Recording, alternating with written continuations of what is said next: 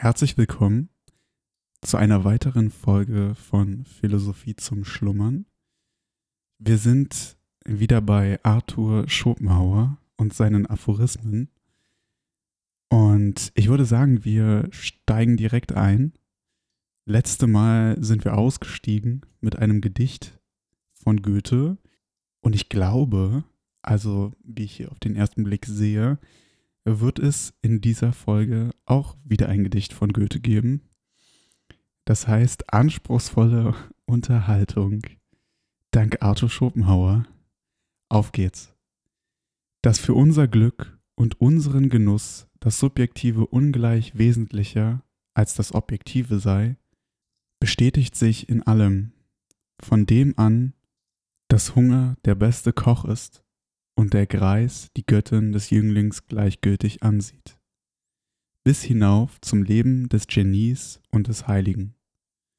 Besonders überwiegt die Gesundheit alle äußeren Güter so sehr, dass wahrlich ein gesunder Bettler glücklicher ist als ein kranker König. Kurz direkt ein Einwurf hier. Ich finde, da hat er absolut recht. Denn diesen Gesundheitsaspekt unterschätzen, glaube ich, viele. Also, na, das hat man ja selber ganz, ganz häufig, wenn man gesund ist, dass man es nicht wertschätzt, dass man gesund ist. Und wenn man dann krank wird, dann ist man auf einmal total reflektiv und denkt sich so, oh, es war so schön, als ich gesund war. Vielleicht sollte ich es doch mehr wertschätzen, wenn ich gesund bin. Und dann, wenn man wieder gesund ist, vergisst man es wieder der Lauf der Dinge. Weiter geht's. Ein aus vollkommener Gesundheit und glücklicher Organisation hervorgehendes, ruhiges und heiteres Temperament, ein klarer, lebhafter, eindringender und richtig fassender Verstand, ein gemäßigter, sanfter Wille und demnach ein gutes Gewissen, dies sind Vorzüge, die kein Rang oder Reichtum ersetzen kann.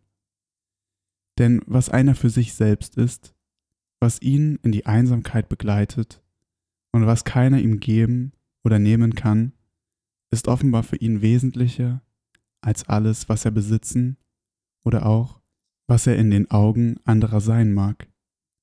Ein geistreicher Mensch, ein geistreicher Mensch hat in gänzlicher Einsamkeit an seinen eigenen Gedanken und Fantasien vortreffliche Unterhaltung während von einem stumpfen die fortwährende Abwechslung von Gesellschaften, Schauspielen, Ausfahrten und Lustbarkeiten die marternde Langeweile nicht abzuwehren vermag. Dazu muss ich kurz einwerfen, dass ich was sehr ähnliches gerade auch im Hörbuch gehört habe. Ich höre gerade Digital Minimalism. Und da geht es auch darum, dass sich viele Leute nie wirklich ernsthaft Gedanken darüber machen, wie sie ihre Freizeit richtig ja verbringen wollen. Das heißt, dass man immer dazu ja genötigt ist, Netflix anzumachen, Instagram zu scrollen, was auch immer, aber dass man dadurch irgendwie die die Lust an richtigen Hobbys, an richtigen Freizeitbeschäftigungen verliert. Also beispielsweise Holz zu hacken oder Klavier zu spielen. Also Hobbys oder Freizeitbeschäftigungen, die wirklich auch so eine innere Befriedigung hervorrufen, weil man was geschafft hat, weil man besser geworden ist, weil man Holz gehackt hat, beispielsweise.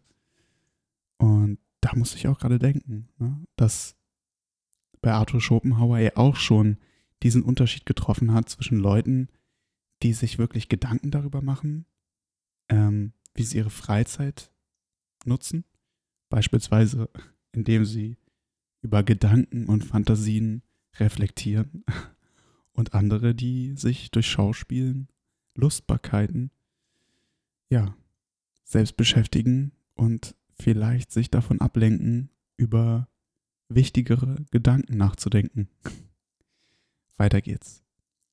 Ein guter, gemäßigter, sanfter Charakter kann unter dürftigen Umständen zufrieden sein, während ein begehrlicher, neidischer und böser es bei allem Reichtum nicht ist.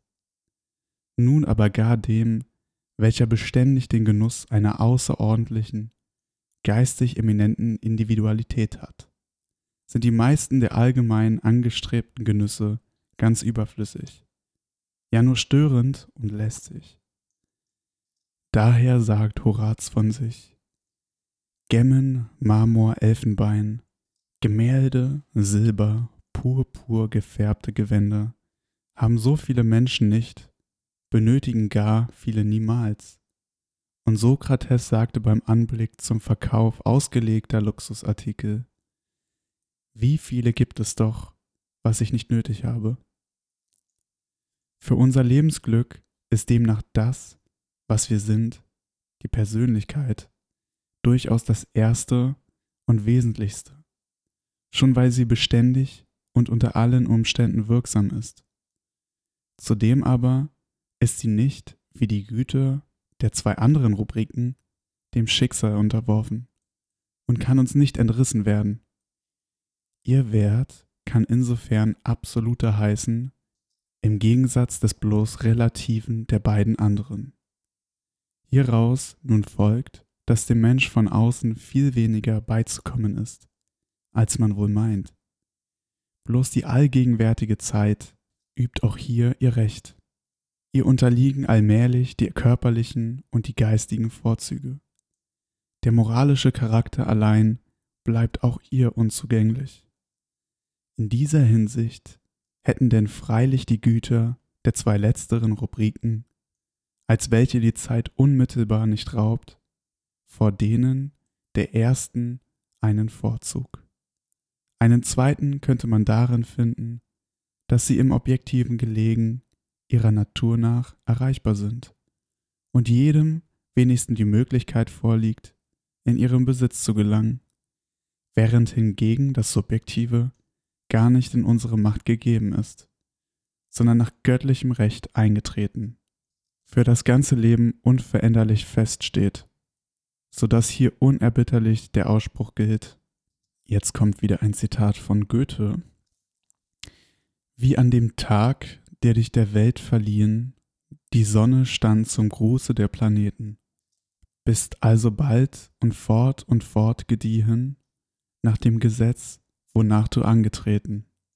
So musst du sein, dir kannst du nicht entfliehen, so sagten schon Sibyllen, so Propheten. Und keine Zeit und keine Macht zerstückelt, geprägte Form, die lebend sich entwickelt. Das Einzige, was in dieser Hinsicht in unserer Macht steht, ist, dass wir die gegebene Persönlichkeit zum möglichsten Vorteile benutzen, demnach nur die ihr entsprechenden Bestrebungen verfolgen und uns um die Art von Ausbildung bemühen, die ihr gerade angemessen ist. Jede andere aber meiden, folglich den Stand, die Beschäftigung, die Lebensweise wählen, welche zu ihr passen.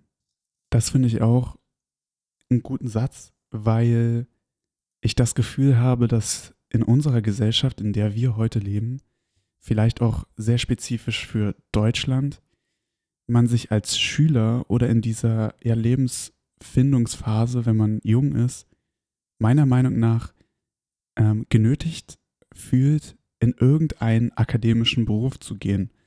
Das heißt, ich war auf dem Gymnasium und dadurch wurde mir ständig eingebläut, dass ich studieren muss. Und dass eine Ausbildung im Endeffekt gar nicht zur Debatte steht, so ungefähr.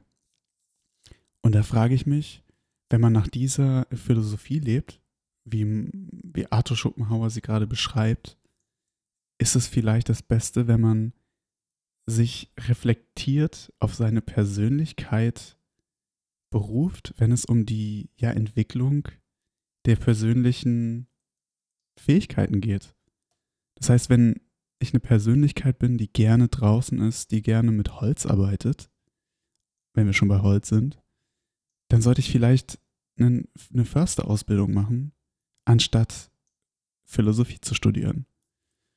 Und ich glaube, dass viele in unserer Gesellschaft nicht wirklich nach ihrer ja, Persönlichkeit ausgehen, was sie machen wollen und dadurch vielleicht unglücklicherweise in einen Beruf kommen, den sie gar nicht wollen, denen sie aber von der Gesellschaft, vielleicht von den Eltern, genötigt wurden. Ja, und ich kann mir gut vorstellen, dass das äh, Arthur Schopenhauer damit auch gemeint hat. Weiter geht's. Ein herkulischer, mit außergewöhnlicher Muskelkraft begabter Mensch, der durch äußere Verhältnisse genötigt ist, einer sitzenden Beschäftigung, einer kleinlichen, peinlichen Handarbeit obzuliegen oder auch Studien und Kopfarbeit zu treiben, die ganz andersartige, bei ihm zurückstehende Kräfte erfordern, folglich gerade die bei ihm ausgezeichneten Kräfte unbenutzt zu lassen, der wird sich zeitlebens unglücklich fühlen. Noch mehr aber der, bei dem die intellektuellen Kräfte sehr überwiegend sind und der sie unentwickelt und ungenutzt lassen muss, um ein gemeines Geschäft zu treiben, das ihrer nicht bedarf oder gar körperliche Arbeit, zu der seine Kraft nicht recht ausreicht. Jedoch ist hier, zumal in der Jugend, die Klippe der Präsumption zu vermeiden, dass man sich nicht ein Übermaß von Kräften zuschreibe, welches man ja nicht hat. Aus dem entschiedenen Übergewicht unserer ersten Rubrik über die beiden anderen geht aber auch hervor, dass es weiser ist, auf Erhaltung seiner Gesundheit und Ausübung seiner Fähigkeiten als auf Erwerbung von Reichtum hinzuzuarbeiten was jedoch nicht dahin missdeutet werden darf, dass man den Erwerb des Nötigen und Angemessenen vernachlässigen sollte. Aber eigentlicher Reichtum, das heißt großer Überfluss, vermag wenig zu unserem Glück. Daher viele Reiche sich unglücklich fühlen, weil sie ohne eigentliche Geistesbildung, ohne Kenntnisse und Befriedigung der wirklichen und natürlichen Bedürfnisse hinaus noch leisten kann ist von geringem Einfluss auf unser eigentliches Wohlbehagen. Vielmehr wird dieser gestört durch die vielen und unvermeidlichen Sorgen, welche die Erhaltung eines großen Besitzes herbeiführt. Meiner Meinung nach ist das auch wieder so ein Punkt, der bei uns heutzutage unterschätzt wird. Na, dass viele darauf hinstreben, möglichst reich zu werden, Millionäre zu werden und der Weg dorthin möglichst schnell sein soll. Also von Lotto über ja, aggressiv in Aktien zu investieren und so weiter. Man sich aber nicht wirklich im Klaren ist, was dieser Reichtum auch mit sich bringt. Das hat alles irgendwie auch einen Kosten.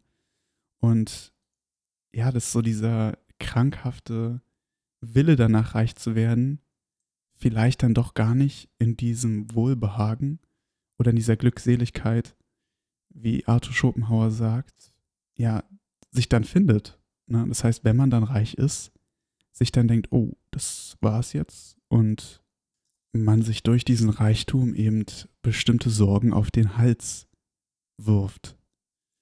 Und da muss man sich fragen, will man diese Sorgen haben, nur um einen bestimmten Betrag auf dem Konto zu haben? Oder ein bestimmtes Auto vor der Tür. Weiter geht's. Dennoch aber sind die Menschen tausendmal mehr bemüht, sich Reichtum als Geistesbildung zu erwerben. Während doch ganz gewiss man ist viel mehr zu unserem Glücke beiträgt, als was man hat. Gar manchen daher sehen wir in rastloser Geschäftigkeit, emsig wie die Ameise, vom Morgen bis zum Abend bemüht, den schon vorhandenen Reichtum zu vermehren. Über den engen Gesichtskreis des Bereiches der Mitte hinaus kennt er nichts. Sein Geist ist leer, daher für alles andere unempfänglich. Die höchsten Genüsse, die geistigen, sind ihm unzugänglich. Durch die flüchtigen, sinnlichen, wenig Zeit, aber viel Geld kostenden die er zwischendurch sich erlaubt, sucht er vergeblich jene anderen zu ersetzen. Am Ende seines Lebens hat er dann als Resultat desselben, wenn das Glück gut war, wirklich einen recht großen Haufen Geld vor sich, welchen noch zu vermehren oder aber durchzubringen, er jetzt seinen Erben überlässt. Ein solcher, wiewohl mit gar ernsthafter und wichtiger Miene durchgeführter Lebenslauf ist daher ebenso töricht wie manch anderer, der geradezu die Schellenklappen zum Symbol hatte. Also, was einer an sich selbst hat, ist zu seinem Lebensglücke das Wesentlichste.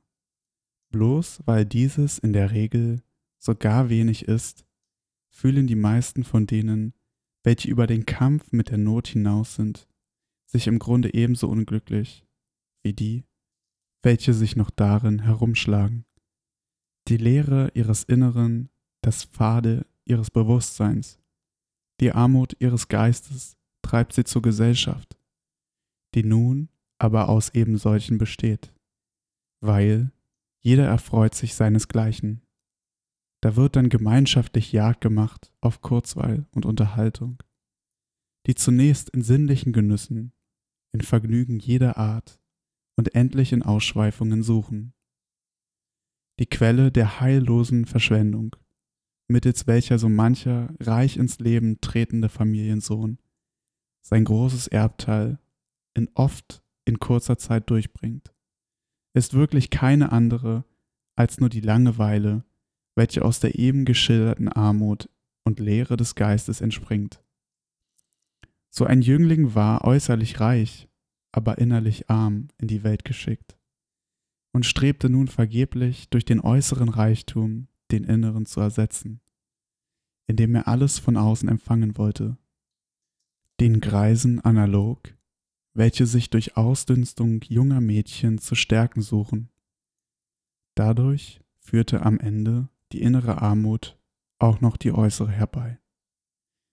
Das ist auch ein, ein krasser Satz, der eben auch auf diese vielen Leute ähm, zurückkommt, die extrem schnell reich geworden sind, beispielsweise durch Lotto, und dann mit diesem Reichtum sowohl äußerlich auch als, als auch innerlich arm geworden sind. Also krasser Satz von Arthur Schopenhauer hier. Die Wichtigkeit der beiden anderen Rubriken der Güter des menschlichen Lebens brauche ich nicht hervorzuheben. Denn der Wert des Besitzes ist heutzutage so allgemein anerkannt, dass er keiner Empfehlung bedarf. Sogar hat die dritte Rubrik gegen die zweite eine sehr ätherische Beschaffenheit, dass sie bloß in der Meinung anderer besteht. Jedoch nach Ehre, das heißt gutem Namen, hat jeder zu streben, nach Rang schon nur die, welche dem Staate dienen, und nach Ruhm gar nur äußerst wenige. Indessen wird die Ehre als ein unschätzbares Gut angesehen und der Ruhm als das Köstlichste, was der Mensch erlangen kann. Das goldene Vlies der Auserwählten. Hingegen den Rang werden nur Toren dem Besitze vorziehen. Die zweite und dritte Rubrik stehen übrigens in sogenannter Wechselwirkung. Sofern das hältst du etwas in den Händen, so wirst du für etwas gehalten werden, seine Richtigkeit hat und umgekehrt die günstigste Meinung anderer in allen ihren Formen oft zum Besitze verhilft. Wir kommen jetzt noch ganz kurz zum zweiten Kapitel von dem, was einer ist. Dass dieses zu seinem Glücke viel mehr beiträgt, als was er hat oder was er vorstellt, haben wir bereits im Allgemeinen erkannt. Immer kommt es darauf an, was einer sei und demnach an sich selber habe. Denn seine Individualität begleitet ihn stets und überall. Und von ihr ist alles tingiert, was er erlebt. In allem und bei allem genießt er zunächst nur sich selbst. Dies gilt schon von den physischen, vielmehr von den geistigen Genüssen. Daher ist das englische to enjoy oneself ein sehr treffender Ausdruck, mit welchem man zum Beispiel sagt, he enjoys himself at Paris, also nicht er genießt Paris, sondern er genießt sich in Paris. Ist nun aber die Individualität von schlechter Beschaffenheit, so sind alle Genüsse wie köstliche Weine in einem mit Galle tingierten Munde. Demnach kommt, im Guten wie im Schlimmen, schwere Unglücksfälle beiseite gesetzt, weniger darauf an, was einen im Leben begegnet und widerfährt, als darauf, wie er es empfindet, also auf die Art und den Grad seiner Empfänglichkeit in jeder Hinsicht. Hier muss ich nochmal kurz einwerfen, wie stoisch diese Gedanken sind. Äh, das kann man ja wirklich mit Marcus Aurelius vergleichen, der ja auch sagt, dass im Endeffekt alles, was einem im Leben passiert, darauf hinausläuft, wie man selber darüber denkt und welche Bedeutung man den Dingen, die einem passieren, zuschreibt. Und genau so sieht das der gute Arthur Schopenhauer, glaube ich, auch. Was einer in sich und an sich selber hat, kurz die Persönlichkeit und deren Wert, ist das alleinige Unmittelbare zu seinem Glück und Wohlsein. Alles andere ist mittelbar, daher auch dessen Wirkung vereitet werden kann. Aber die Persönlichkeit nie. Darum eben ist auf persönliche Vorzüge gerichtete Neid der unversöhnlichste, wie er auch der am sorgfältigsten verhehlte ist. Ferner ist allein die Beschaffenheit des Bewusstseins das Bleibende und Beharrende, und die Individualität wirkt fortdauernd, anhaltend, mehr oder minder in jedem Augenblick. Alles andere hingegen wirkt immer nur zu Zeiten, gelegentlich, vorübergehend und ist zudem auch noch selbst dem Wechsel und Wandel unterworfen. Daher sagt Aristoteles, denn die naturellen Anliegen sind sicher, die Schätze aber nicht. Hierauf beruht es, dass wir ein ganz und gar von außen auf uns gekommenes Unglück mit mehr Fassung ertragen als ein selbstverschuldetes, denn das Schicksal kann sich ändern, aber die eigene Beschaffenheit nimmer. Demnach also sind die subjektiven Güter wie ein edler Charakter, ein fähiger Kopf, ein glückliches Temperament, ein heiterer Sinn und ein wohlbeschaffener, völlig gesunder Leib, also überhaupt ein gesunder Geist in einem gesunden Körper, zu unserem Glücke die ersten und wichtigsten, weshalb wir auf die Beförderung und Erhaltung derselben viel mehr bedacht sein sollten, als auf den Besitz äußerer Güter und äußerer Ehre.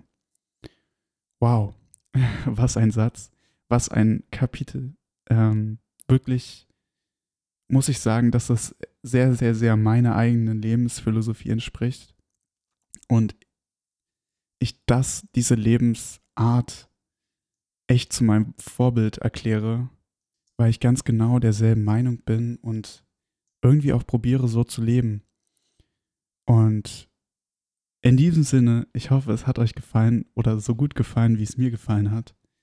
Und ich würde mich freuen, wenn ihr das nächste Mal wieder dabei seid. Macht euch eine schöne Woche, einen schönen Tag. Bis bald.